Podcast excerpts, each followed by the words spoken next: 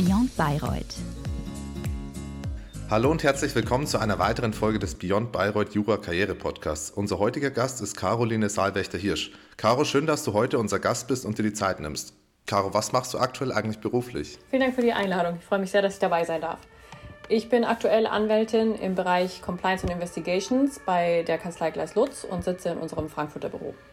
Das hört sich schon mal super spannend an. Wie der Weg vieler Zuhörer und wie Leo und mein Weg auch hat ursprünglich mal der ganze, ja, die ganze Jura-Laufbahn in Bayreuth begonnen. Warum hast du dich damals denn für Bayreuth entschieden und welchen Bezug hast du heute vielleicht noch zu unserer zwar recht kleinen, aber doch recht schönen Stadt und vielleicht auch zur Campus-Universität? Ich habe in Stuttgart Abitur gemacht und für mich war danach relativ schnell klar, dass ich auf jeden Fall nicht in der Nähe von Stuttgart bleiben möchte. Neben den klassischen juristischen Fakultäten Heidelberg, Freiburg kam dann irgendwie Bayreuth auf den Plan. Ausschlaggebend waren dann letztlich die Juratage, die es heute wahrscheinlich auch noch gibt. Aus meiner Sicht eine sehr gelungene Veranstaltung, in der man richtig gute Einblicke bekommt in das Leben auf dem Campus und in das Studium im Allgemeinen. Besonders gefallen haben mir damals schon, dass es eben eine Campus-Universität ist, die überschaubar ist, auch von der Anzahl von Studierenden. Meinem Eindruck nach ist es auch heute noch der Fall. Der Kontakt zu den Professoren und auch das Betreuungsverhältnis war total super. Und ich hatte schon gleich den, den Eindruck, dass es insgesamt ein sehr familiäres Verhältnis in der juristischen ähm, Fakultät ist. Und auch die Stadt war auf jeden Fall attraktiv. Natürlich jetzt nicht zu vergleichen mit Stuttgart von der Größe her. Aber ich habe dann auch die Distanz zu meinen Eltern nach Stuttgart als ausreichend empfunden, sozusagen für den Zeitraum damals. Und dann war für mich klar, ich bevorzuge eine kleine Universität mit, mit einem Campus ähm, gegenüber den quasi großen Namen, ja, Freiburg, Heidelberg. Und ich habe die Entscheidung zu keinem Zeitpunkt bereut.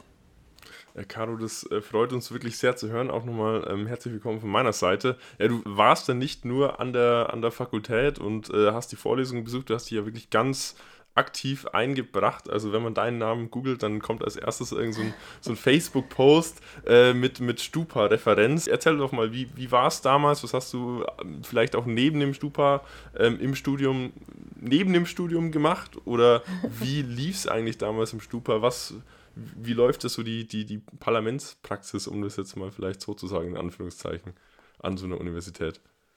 Das war eine sehr spannende und auch intensive Zeit, ähm, würde ich sagen. Der Einstieg in die ganze studentische Vertretung kam damals über die Fachschaft RW. Der damalige Fachschaftsprecher hatte mich angesprochen, den kannte ich schon von den Juratagen und hat gesagt, wir sind, hier ist das die studentische Vertretung, wir machen viele verschiedene Sachen, eben nicht nur die klassische Party, sondern damals war auch das große Thema natürlich die Studierendenbeiträge in den Jahren, in denen ich studiert habe, war zu einem gewissen Zeitraum zumindest äh, die Zahlung eines äh, Studierendenbeitrags fällig. Ich meine, es waren 500 Euro äh, pro Semester. Und der bayerische Gesetzgeber hat damals vorgesehen, dass die Verteilung dieser Studienbeiträge zumindest bis zu einem gewissen Punkt paritätisch verteilt werden dürfen. Das heißt, wir Studierenden war, waren auch dann über die Fachschaft daran beteiligt, wie die Gelder eingesetzt werden konnten. Dadurch haben wir natürlich sehr viel Mitspracherecht bekommen. Und auch heute rückblickend würde ich sagen, war das eine sehr prägende Zeit, auch im Umgang irgendwie mit Verwaltung und auch damit quasi Personen, die sehr viel Verantwortung haben. Auch diese finanzielle Verantwortung wurde einmal bewusst, weil man da schon mit sehr hohen Beträgen äh, zu tun hatte, über die man gemeinsam entscheiden musste. Und da musste dann natürlich auch ein Konsens gefunden werden. Am Ende hatte, zumindest bei uns in der Fakultät, wenn ich es richtig in Erinnerung habe, immer der Dekan quasi das letzte Entscheidungsrecht. Der konnte dann ein Veto einlegen. Und in meiner Erinnerung ist es nie dazu gekommen. Also das waren dann schon immer sehr heftige Diskussionen, die aber immer zu einem Konsens geführt haben. Und das war dann so ein Punkt, den habe ich, wie gesagt, damals als sehr intensiv wahrgenommen. Und über die Fachschaftsvertretung sind dann immer mindestens zwei Vertreter auch eben im Studierendenparlament aufgenommen. Da war ich dann erst reguläres Mitglied. Und als dann dieser Posten der Vorsitzenden quasi frei wurde, hm, habe ich mich da ja, in meiner Erinnerung schon freiwillig gemeldet, sage ich mal. Und das Schöne in Bayreuth ist, anders als an anderen Universitäten, dass die Zusammenarbeit auch zwischen den ja, politischen Verbündnissen, die bestehen, sehr konstruktiv war. Und das war auch damals der Fall. Und deshalb war so die favorisierte Lösung immer jemanden, oder vordergründig zumindest zu versuchen, jemanden zu finden aus den Fachschaften, der eben keine parteipolitische Funktion hat. Und das war bei mir eben der Fall. Und ich habe das dann gemeinsam mit Nina gemacht, die von den Jusos kam, wenn ich es richtig im Kopf habe, ich glaube schon, ja. Und es hat sehr gut funktioniert. Also war wirklich ein gutes Tandem. Ich habe auf jeden Fall profitiert von den Erfahrungen, die ich schon als Fachschaftsvorsitzender hatte, weil viele Strukturen natürlich sehr ähnlich sind. Und wie gesagt, es war eine arbeitsreiche Zeit. Wir haben in der Zeit sehr viel bewegt. Das war tragischerweise auch die Zeit, in der unser damaliger Universitätspräsident ähm, tragisch äh, verstorben ist beim Unglück in, in NRW. Und da war dann die Uni für eine gewisse Zeit wirklich auch in so einer ja, Schockstarre. Das kann man nicht anders sagen. Also auch gerade diejenigen in der Verwaltung, die eng mit ihm zusammengearbeitet haben, die waren wirklich äh, gelähmt für eine gewisse Zeit und trotzdem musste der universitäre Betrieb natürlich aufrechterhalten werden. Und ich kann mich noch sehr gut erinnern, wie die Trauerfeier damals im Auditorium war und das Auditorium war bis zum letzten Platz gefüllt. Und ich war die letzte Rednerin, meine ich, vor dem ja, kleinen Empfang, den es dann im Anschluss gab. Und es war schon als Anfang 20-Jährige eine große Herausforderung für mich, der ich mich aber gerne gestellt habe und wo ich sagen kann, okay, ich habe da einen wichtigen Beitrag auch geleistet, um zu zeigen, wir haben gut mit ihm zusammengearbeitet. Das war eine sehr konstruktive Zusammenarbeit und das habe ich schon gerne gemacht dann. Es war, war mir einfach wichtig, muss ich sagen. Und wie gesagt, das war insgesamt viel Arbeit, ja, die Abstimmung mit den verschiedenen Gremien, ähm, nebenher hier Sitzung, da Sitzung und so weiter und so fort. Aber das hat mir auch gezeigt, dass es wichtig ist, effizient zu arbeiten und irgendwie auch zu priorisieren. Und auch das ist jetzt in meinem Arbeitsleben auf jeden Fall ein wesentlicher Teil. Jurastudium sowieso. Der Berg ist ja riesig, ja, den man vor sich hat. Und wenn man da nicht frühzeitig lernt, okay, Schwerpunkte zu setzen, dann ist es kaum, kaum zu schaffen.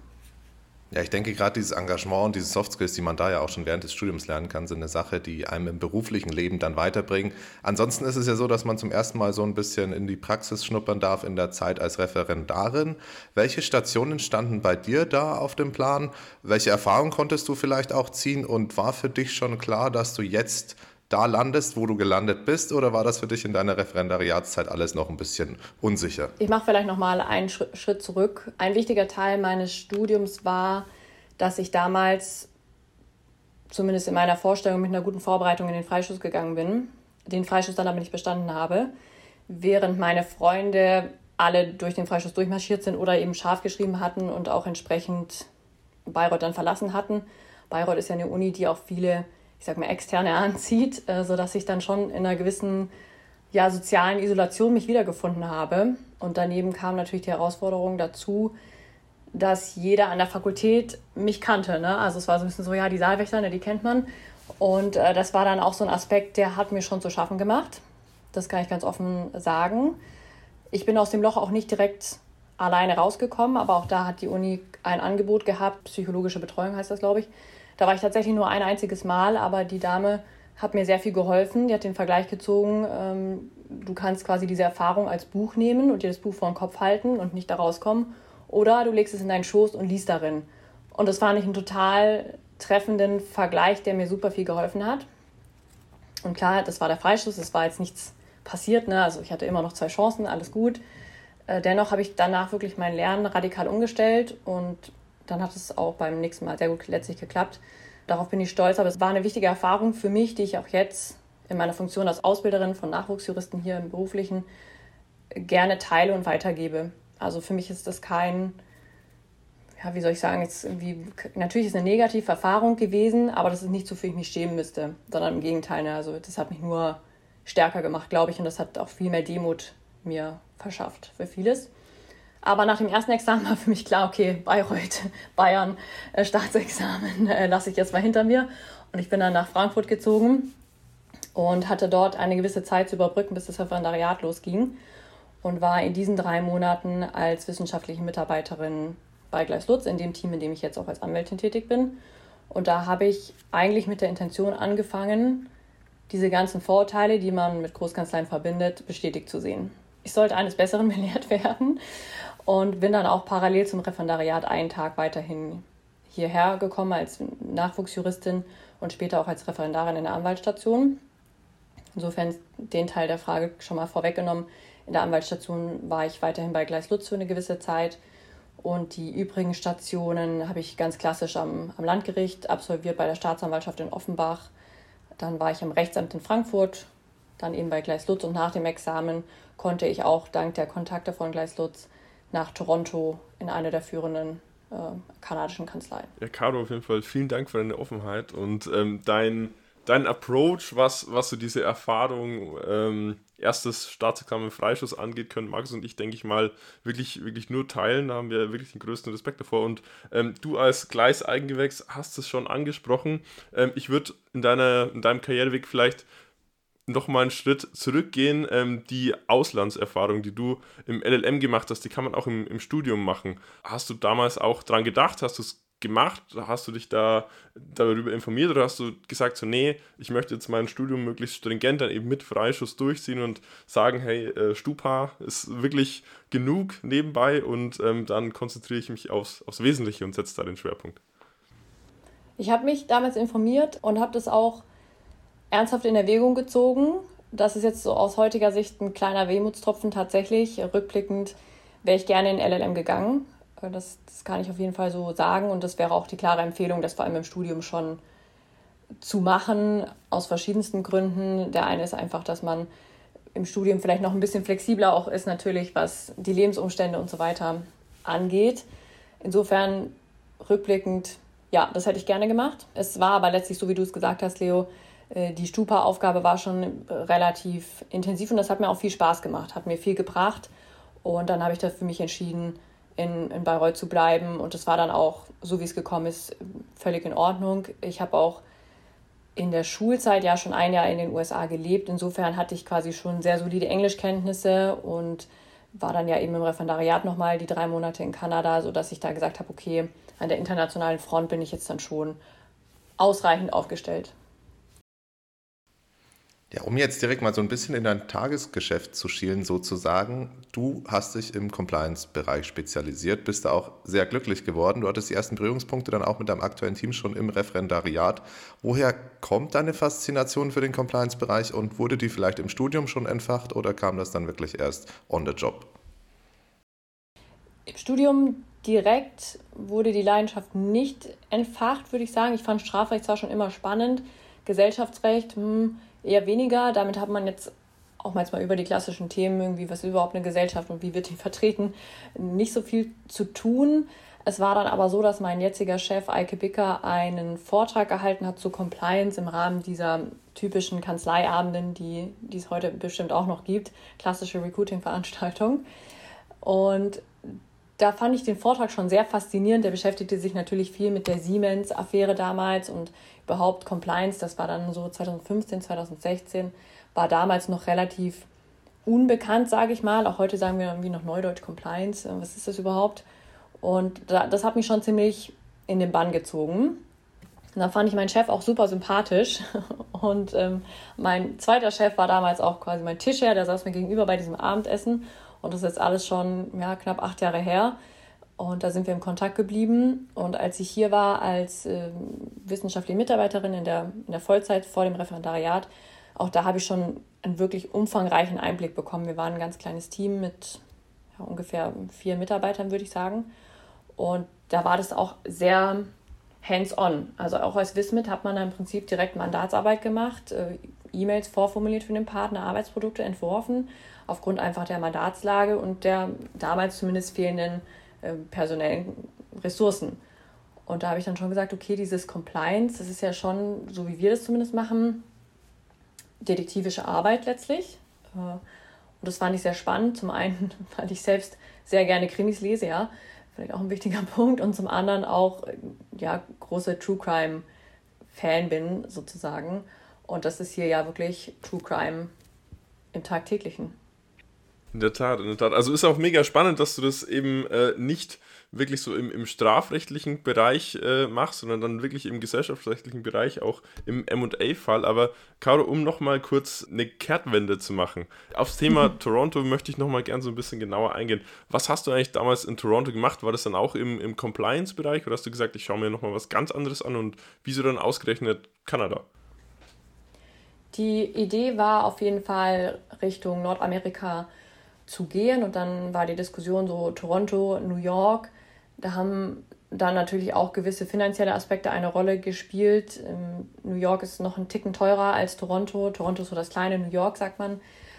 Und ich fand dann Toronto auch ein bisschen reizvoller, weil nach New York dann doch viele gehen, gleiches gilt für DC und dachte mir, okay, Toronto ist vielleicht nochmal noch mal was anderes, nochmal ein anderer Spin. Ähm, und es hat sich dann auch tatsächlich so rausgestellt. Das war eine gute Entscheidung.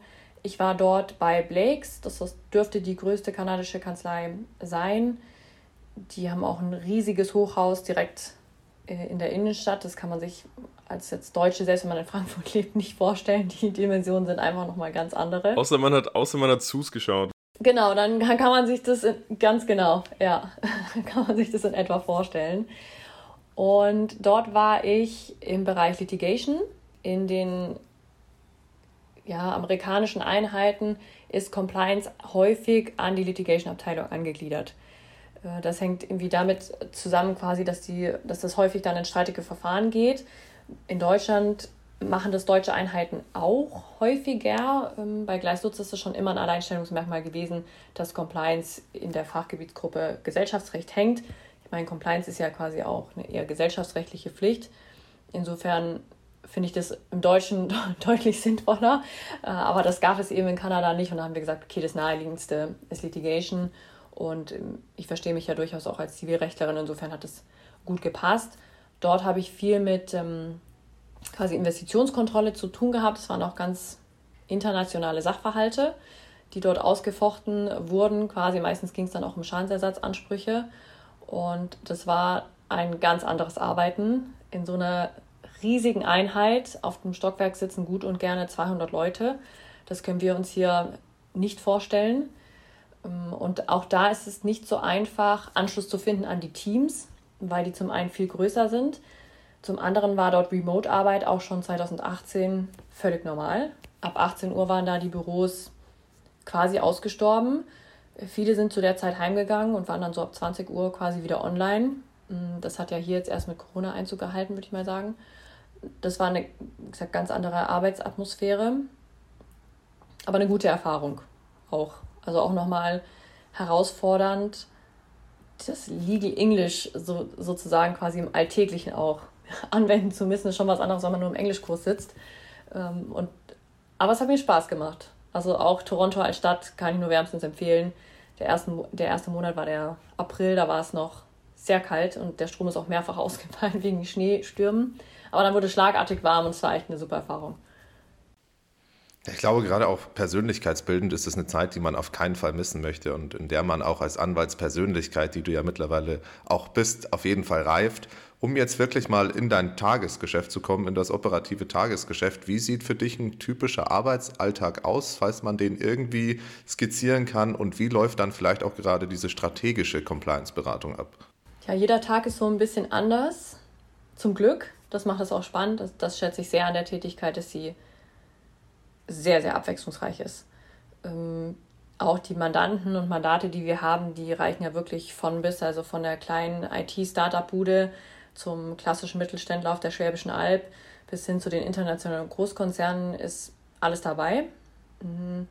Wir machen ja nicht nur die interne Untersuchung, sondern wir machen häufig auch präventive Compliance-Beratung, heißt klassisch Compliance-Risikoanalyse, wo sind Risiken in dem Unternehmen zum Beispiel häufig, vor allem im Vertrieb natürlich.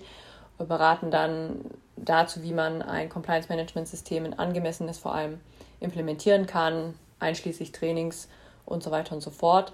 Dann habe ich natürlich auch das klassische Tagesgeschäft mit irgendwie kurzfristigen Anfragen von Mandanten, die nur eine Rückfrage haben zu irgendeinem Arbeitsprodukt. Ich habe auch ein paar wenige streitige Verfahren. Da gibt es dann auch die klassische Gerichtspost, die heute natürlich über das elektronische Anwaltspostfach bei mir eingeht, was den ganzen Alltag sehr vereinfacht hat. Und ansonsten, wenn die interne Untersuchung läuft, dann geht es auch von bis. Ne? Also es kann dann losgehen, welche E-Discovery-Maßnahmen wollen wir überhaupt machen? Gibt es überhaupt E-Mail-Postfächer? Haben wir andere Kommunikationswege? Mit welchen Mitarbeitern wollen wir sprechen, ähm, sind wir hier schon im Verteidigungsmodus, weil die Staatsanwaltschaft schon ermittelt oder vielleicht die Zollbehörde. Manchmal kann auch der Auslöser sein, dass bei einem Mandanten direkt äh, durchsucht wurde. Und dann ist man so ein bisschen auf Abruf und wir versuchen von den verschiedensten Standorten dann jemand direkt dorthin zu schicken. Also es ist ganz abwechslungsreich. Neben der inhaltlichen Arbeit bin ich auch verantwortlich für äh, Referendare oder wissenschaftliche Mitarbeiter, Praktikanten. Und da nehme ich mir auch gerne viel Zeit, weil die Ausbildung ein wichtiger Teil ist und auch bei Gleichslutz sehr groß geschrieben wird. Und ich denke mir immer, ich hatte damals diese Fragen und wenn ich jetzt Ansprechpartnerin für jemand sein kann, dann gerne auch dazu. Und so wird es nie langweilig. Mega cool, Caro, um äh, da gleich einzuhaken. Du hast auch schon die, ja, die, die eigentlich klassisch Strafrechts-Compliance-technischen Buzzwords gedroppt, also Durchsuchung, Staatsanwaltschaft, Zollbehörde. Wieso hast du dich eigentlich gerade so als Zivilrechtlerin, äh, als die du dich ja siehst, ähm, eigentlich zum, zum, zum gesellschaftsrechtlichen Teil des Compliance-Geschäfts gezogen in die Großkanzlei und jetzt nicht äh, zum, zum strafrechtlichen hin, vielleicht in die Boutique. Also hat das auch was, was mit deinem Schwerpunkt zu tun, dass du meintest, ja, okay, jetzt den Strafrechtsschwerpunkt mache ich jetzt eher weniger gern oder woran, woran hat es gelegen? Mein Schwerpunkt in der Uni war das internationale Recht. Hm. Da, wie gesagt, mit Compliance im Studium, das ist, ist kein Schwerpunkt. Ich weiß nicht, wie das Curriculum heute aussieht. Ich kann mir das fast nicht vorstellen, äh, dass das so vielleicht im Gesellschaftsrecht, ne, was sind die Pflichten des Vorstandes der Geschäftsführung? Okay, da fällt vielleicht auch mal das Wort Compliance, aber dass es jetzt darüber hinaus geht, wie das im Alltäglichen von Unternehmen aussieht, kann ich mir fast nicht vorstellen. Das kann das Studium ja auch letztlich nicht leisten. Für mich war aufgrund meiner Wismit-Tätigkeit hier klar, dass ich diese Internationalität sehr schätze. Ich arbeite bestimmt 70, 80 Prozent der Zeit auf Englisch. Die Mandanten sind häufig englischsprachige Produkte dann natürlich entsprechend auch. Das fand ich total gut. Ich habe auch einfach das Englische für mich als Stärke identifiziert. Und insofern kam es mir zugute. Das ist eben in der Strafrechtspolitik seltener der Fall. Ne? Die Behördenkommunikation ist natürlich auf Deutsch. Und selbst wenn der Mandant auf Englisch ist, werden die Produkte auf Deutsch angefertigt und so. Das war, hat mir nicht so zugesagt, äh, muss ich sagen. Und dann sind die Paragraphen oder die Straftatbestände, sage ich jetzt mal, im Strafrecht, die da so einschlägig sind, die wiederholen sich in einer gewissen Häufigkeit. Ähm, also sind wir häufig im Betrug, dann haben wir Untreue, Korruption, Bestechung natürlich. Und da dachte ich mir, ich weiß nicht genau, ob mir das auf Dauer gefällt. Das Schöne hier in unserer Abteilung ist, dass wir neben der quasi Corporate Compliance unsere Strafrechtskollegen direkt neben dran sitzen haben. Und das geht Hand in Hand. Also eine interne Untersuchung ist nicht immer mit Strafrecht verbunden, aber häufig. Und dann ist es hier sehr verzahnt und dadurch sind wir wirklich in einem sehr breit aufgestellt. Also wir sind quasi die klassischen Boardroom-Advisor, sage ich mal, die da beim Vorstand sind und sagen so und so oder eben auch beim Aufsichtsrat äh, unterwegs sind und haben aber gleichzeitig die strafrechtliche Komponente und was uns allen gemein ist, wir müssen den Sachverhalt am besten kennen. Wenn wir den Sachverhalt nicht können, dann können wir weder das Unternehmen gut verteidigen, noch können wir den Vorstand oder Aufsichtsrat äh, gut und richtig beraten. Und das ist auch was, was ich hier gelernt habe. Die große Kunst ist wirklich den Sachverhalt in- und auswendig zu kennen. Besser als der Mandant und besser als jede Behörde. Du hast es vorhin schon mal angeteasert, als du dann quasi ja zum ersten Mal so wirklich auf den Berufsmarkt geströmt bist, hast du ja mehr oder weniger erwartet, dass sich die Großkanzlei-Klischees so ein bisschen erfüllen. Jetzt hast du die Chance, nachdem dies ja nicht der Fall war, damit vielleicht auch ein bisschen aufzuräumen. Ähm, was sind die Klischees und wie gestaltet sich es dann vielleicht auch in der Wirklichkeit? Weil ich glaube, die Klischees sind omnipräsent auch an den juristischen Fakultäten nach wie vor. Ich kann jetzt natürlich nur für Gleislutz und insbesondere hier mein Team sprechen. Ich kann aber schon sagen, dass die Arbeit in der Großkanzlei sehr viel Flexibilität bedeutet. Natürlich ist man Dienstleister und in der Dienstleistungsbranche muss einfach eine gewisse Verfügbarkeit auch zu allen möglichen Tages- und Wochenzeiten bestehen. Aber darüber hinaus, wie ich meinen Tag strukturiere und auch wie wir die Mandate strukturieren, wer kommt auf welches Mandat drauf, wer arbeitet wem zu, das entscheiden ja schon wir als Team und diese Flexibilität schätze ich sehr. Ich bin zum Beispiel eher eine Frühaufsteherin und wenn ich um 8 Uhr anfangen möchte, dann sagt mein Chef nicht, aber 8 Uhr bringt mir nichts, weil ich komme erst um halb 10. Ähm, also da habe ich echt volle Freiheiten. Wenn ich in der Mittagspause joggen gehen will, dann kann ich das sehr gut machen, solange meine Arbeit gemacht ist, wenn sie eben fertig sein musste. Das ist schon, schon was, was ich schon frühzeitig auch kennenlernen durfte, diese Freiheiten, die auch damit einfach einhergehen. Dann natürlich die Möglichkeit, in einem sehr, sehr professionellen Umfeld zu arbeiten mit wirklich top ausgebildeten Juristen an Mandanten und Mandaten, die im Prinzip die heutige Wirtschaftslage irgendwie bestimmen auch. Und natürlich gerade im Compliance-Bereich ist man häufig in Krisenzeiten bei Unternehmen unterwegs. Es vergeht selten ein Tag, an dem ich nicht irgendwie in die Zeitung schaue oder Nachrichten ähm, sehe, bei denen nicht bei mir im Kopf klickt macht, so okay, na, da sind wir irgendwie dran oder da haben wir jemanden beraten mal zum ähnlichen Thema oder Achtung, das kommt jetzt als nächstes zu uns. Äh, das finde ich schon extrem spannend, so sehr am Puls der Zeit zu sein.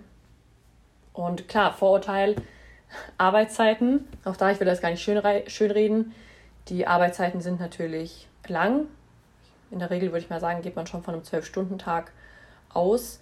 Aber auch da, wenn ich eben sage, für mich ist wichtig, dass ich um 18.30 Uhr ähm, zum Sport komme und logge mich dann um 21 Uhr wieder ein, weil ich eben keine Frist habe. Das reicht, wenn es am nächsten Vormittag fertig ist. Das ist meine Verantwortung. Äh, da gehört natürlich auch dazu, dass man das lebt, selbst lebt. Ja, das ist eine eigene Verantwortung. Das ist auch ein Prozess. Am Anfang habe ich das bestimmt auch nicht so gemacht wie jetzt, also mit einer gewissen Seniorität und auch mit einem anderen Selbstverständnis äh, nimmt man sich da vielleicht ein bisschen mehr raus. Aber wie gesagt, also die Arbeitszeiten, das ist natürlich ein Thema, klar. Dienstleistungsbranche, das ist in der Beratungsbranche bei den großen äh, Wirtschaftsprüfungsgesellschaften sicherlich ganz genauso. Das ist schon so. Mm. Dann hat man ja häufig das Thema Vereinbarkeit Familie und Beruf als Vorurteil. Dazu kann ich jetzt persönlich nichts sagen. Ich erlebe aber schon Kollegen und auch Kolleginnen natürlich, die in Teilzeitmodellen unterwegs sind und wenn das ganze Team da mitmacht, das auch mit Erfolg machen. Und auch da kommt es irgendwie auf eine gute Kommunikation an. Es muss natürlich immer für die jeweilige Lebenssituation passen und gleichzeitig die Bedürfnisse der Organisation Kanzlei sehen. Ja, also das ist, das habe ich auch sehr früh gelernt. Das ist hier schon ein kleiner Tanker. Der bewegt sich jetzt nicht sofort in die eine oder andere Richtung. Es können nicht immer Ausnahmen gemacht werden. Aber wenn man frühzeitig spricht und auch gerade mit dem Team da eng vernetzt ist und in Austausch geht, gibt es hier wenig, was aus meiner Sicht nicht klappt. Um vielleicht mal eine, eine Brücke zu vorhin zu schlagen, wenn du jetzt deine Arbeit und, und auch deine Lebensumstände mit, mit Toronto vergleichst. Du hast das schon angesprochen. Damals, 2018, durfte man auch in Kanada schon ein bisschen früher gehen und, und an den Laptop und dann abends weitermachen, was ja jetzt mittlerweile auch, auch so ist. Aus deiner Sicht vielleicht, was könnte die deutsche Juristerei sich von der kanadischen auch 2023 noch abschauen und ähm, inwiefern hast du dich vielleicht auch durch deine universitäre Ausbildung gut aufgehoben oder gut vorbereitet gefühlt dann für Toronto? Meine Ausbildung hat mir auf jeden Fall geholfen, sehr strukturiert zu arbeiten und auch über den Tellerrand hinaus zu blicken. Wenn man als Referendar ins Ausland geht, dann ist man deutlich älter als diejenigen Studenten, die mit mir zumindest gleichzeitig da waren, aber die quasi auch schon gesagt haben, ja, ich habe auch schon ein Examen gemacht. Die waren im Schnitt drei, vier Jahre jünger, weil das, äh, die juristische Ausbildung deutlich anders läuft als bei uns. Und das hat man schon gemerkt, dass ich sehr viel strukturierter an Aufgaben drangegangen bin ähm, und auch die Arbeitsprodukte am Ende vielleicht ein bisschen durchdachter waren oder zumindest einen roteren, röteren Faden hatten als bei Kollegen. Also das war schon eine ganz spannende Beobachtung. Auch aufgrund allein des Alters gibt man sich schon, schon ganz anders. Und dann hatte ich auch die Erfahrung schon bei Gleis Lutz und wusste, okay, in etwa, wie so eine Großkanzlei funktioniert. Ne? Also dass der Partner natürlich schon immer da eine gewisse Hierarchie mit reinbringt. Das ist auch in Kanada der Fall. Was kann die deutsche Justiz von der kanadischen äh, lernen? In meiner Wahrnehmung hat sich der Respekt in der Bevölkerung gegenüber der Justiz in den letzten Jahren deutlich verschlechtert. Und das hat ganz verschiedene Gründe. Zum einen dauert die Bearbeitung von Verfahren sehr lang, und natürlich, weil die Verfahren zugenommen haben und weil die Gerichte auch einfach nicht ausreichend Personal haben. Und es wird auch immer schwieriger, welches zu finden, was sich da berufen fühlt. Spielt natürlich das Gehalt auch eine große Rolle, denke ich. Und das war in Kanada schon deutlich anders. Also das, der Respekt vor dem Gericht ist sehr groß. Also zum Beispiel, wenn man aus dem Gerichtssaal rausgeht, jetzt in der Pause oder wenn man zwischendurch auch als Zuschauer auf Toilette muss, dann durfte man nicht dem Gericht den Rücken zudrehen, sondern man ist quasi rückwärts raus und musste sich so ein bisschen verbeugen und dann durfte man rausgehen. Und also das würde mir jetzt im deutschen Gericht nicht einfallen. Natürlich erhebt man sich und so weiter, das ist klar. Aber darüber hinaus, also dass ich mich jetzt vor dem Gericht verbeuge, sehe ich nicht direkt passieren. Und da fand ich schon, es hatte einen ganz anderen Stellenwert als in Deutschland. Und wenn ich mich so zurückerinnere, wenn wie auch meine Großeltern erzählt haben, ja, das ist der Herr Richter oder die Frau Richter, das war schon was anderes. Nur heute ist es eher so, ja, und das finde ich schon schade, weil es das ist eine ganz, ganz wichtige Funktion in einem funktionierenden Staat, die aus meiner Sicht auch unterbezahlt ist. Und es ist wichtig, dass gute Leute zum Staat gehen. Und da wünsche ich mir den Kollegen und den Kolleginnen, die, die diese Ämter ausüben, mehr Respekt und Anerkennung, Wertschätzung für ihre sehr wichtige Arbeit. Ich denke, das ist wirklich ein wichtiger Punkt und du hast ja jetzt die Zielgruppe der künftigen Juristinnen und Juristen jetzt auch, die dir zuhören. Also vielleicht entscheidet sich ja dann auch der ein oder andere dafür, zum Staat zu gehen und dieses wichtige Amt dann auch auszuführen. Du hast oder dich selbst quasi in eine privilegierte Position gebracht, dadurch, dass du im Stupa schon Verantwortung übernehmen konntest, dadurch, dass dein Englisch, was man so rausgehört hat, nicht schlecht war, ähm, dann durch Kanada dein Englisch auch nochmal verbessert wurde, definitiv. Welche Soft Skills sind denn vielleicht auch besonders wichtig, gerade um sich in der Großkanzlei zurechtzufinden? Und vielleicht, um mich, äh, um da kurz einzuhaken, neben dem Englisch. Weil das, das kam, kam doch jetzt schon, schon sehr zur Geltung, dass das wirklich das A und O ist. Ja, äh, bestimmt nicht in allen Bereichen, aber so in denen, in denen ich unterwegs bin, ist das auf jeden Fall ein wichtiger Punkt. Man sollte eine gewisse Resilienz mitbringen. Die Arbeitslast gerade am Anfang ist natürlich hoch, ähm, allein aufgrund des, der Länge des Arbeitstages. Und wenn man sich hier gut anstellt, dann wird die Arbeit auch nicht weniger. Man wird schneller, aber die Arbeit wird nicht weniger. Also es gilt der klassische Spruch, Arbeit kommt dahin, wo sie gemacht wird. Und insofern, da muss man schon auch eine gewisse Belastbarkeit darüber hinaus mitbringen. Ähm, es ist klar, man gewöhnt sich auch an die langen Arbeitstage. Das ist aus meiner Sicht eine reine Gewöhnungsfrage. Und es ist jetzt ja nicht so, als würden wir nicht auch mal eine gemeinsame Kaffeepause hier machen. Ja. Man sollte auch auf jeden Fall auch ein gewisses Interesse auch am wirtschaftlichen Zusammenhängen mitbringen und sowieso an tagesaktuellem Geschehen.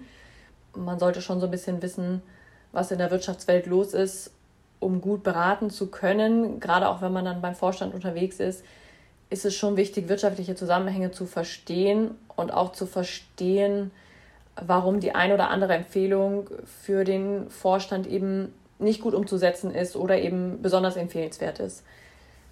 Das finde ich ist auch eine ganz wichtige Kompetenz, die mit den Jahren auch gelernt werden kann. Aber so ein Grundinteresse sollte man auf jeden Fall mitbringen. Für mich ganz wichtig ist Empathie und eine gewisse Nahbarkeit aus meiner Sicht auch entscheidend, um jüngere Kollegen und Kolleginnen auszubilden. Ich finde, wenn man eine Distanz wahrt, auch als Berater, würde ich mich nicht gut aufgehoben fühlen. Ich möchte schon das Gefühl haben, dass da jemand auch versteht, neben den wirtschaftlichen Belangen, was da für mich noch alles dranhängt. Und ich sag mal so, viele Großkanzlei-Anwälte haben ja vielleicht auch den Ruf, so sehr distanziert zu sein, wie keine Menschen, das sind alles nur Maschinen und so. Ich denke, da dieser Berat, diesen Beratertyp gibt es sicherlich. Ich selbst verstehe mich nicht als solchen und ich möchte auch kein solcher sein. Deshalb denke ich, Empathie und eine gewisse Nahbarkeit ähm, sind sehr wichtig. Und einfach auch zu erkennen, dass man nicht alles wissen kann und auch nicht sofort wissen muss. Also auch da so eine gewisse Demut vor der Breite des Rechts mitzubringen und auch einfach dann sagen zu können, okay, das nehme ich nochmal mit, da muss ich nochmal drüber nachdenken. Ist überhaupt nicht schlimm, ist keine Schwäche aus meiner Sicht, im Gegenteil. Ähm, lieber ein bisschen Besonnenheit und eben Demut auch vor dem Rechtsrat. Da hängt ja dann doch auch einiges in vielen Fällen dran. Schadet bestimmt nicht. Carlo, ähm, vielen Dank für, für, für deine Tipps. Also ich denke, da kann man auf jeden Fall wirklich extrem viel rausziehen, um jetzt mal ähm, wieder so den Scheinwerfer auf dich als Person zu legen. Äh, würde ich dich gerne mal fragen, welche Ziele du eigentlich im Moment so hast. Also kannst du kannst gerne freie Schnauze reden, was dir gerade so als erstes vielleicht in den Kopf schießt. Und äh, von dem her würde ich auch wieder ähm, dir das, das ja, imaginäre Mikrofon übergeben. Sehr gerne. Ich möchte gerne weiterhin als Ansprechpartnerin für Nachwuchsjuristen und jüngere Kollegen da sein. Gleichzeitig würde ich gerne eine Vorbildrolle einnehmen, was den Karriereweg von Frauen in Großkanzleien angeht.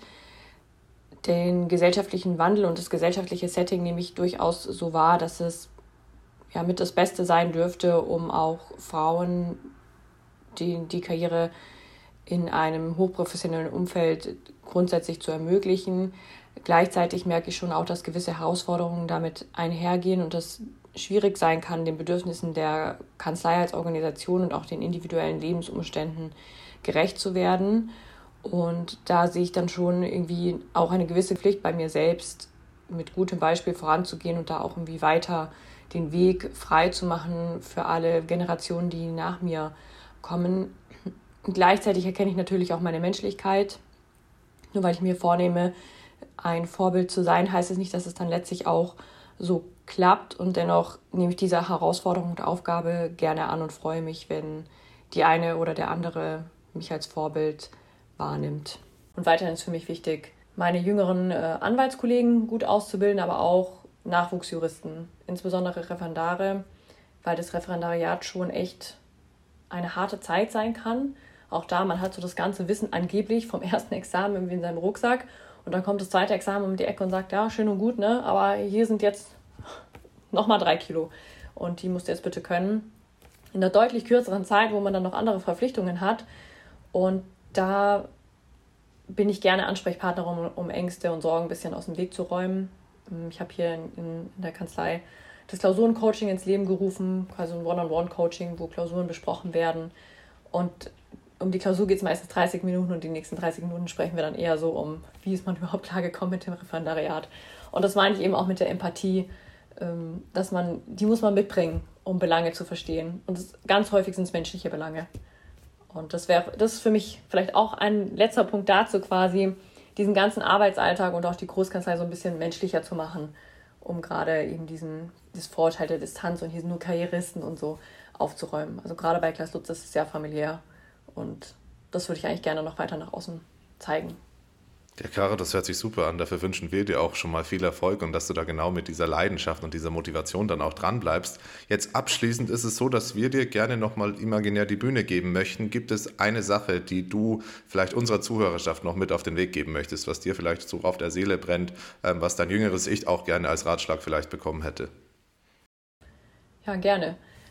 Bayreuth ist auf jeden Fall die richtige Entscheidung als Universität, als Ausgangslage für den juristischen Weg da, wie gesagt, habe ich nichts bereut. Im Gegenteil sind viele wichtige Kontakte entstanden.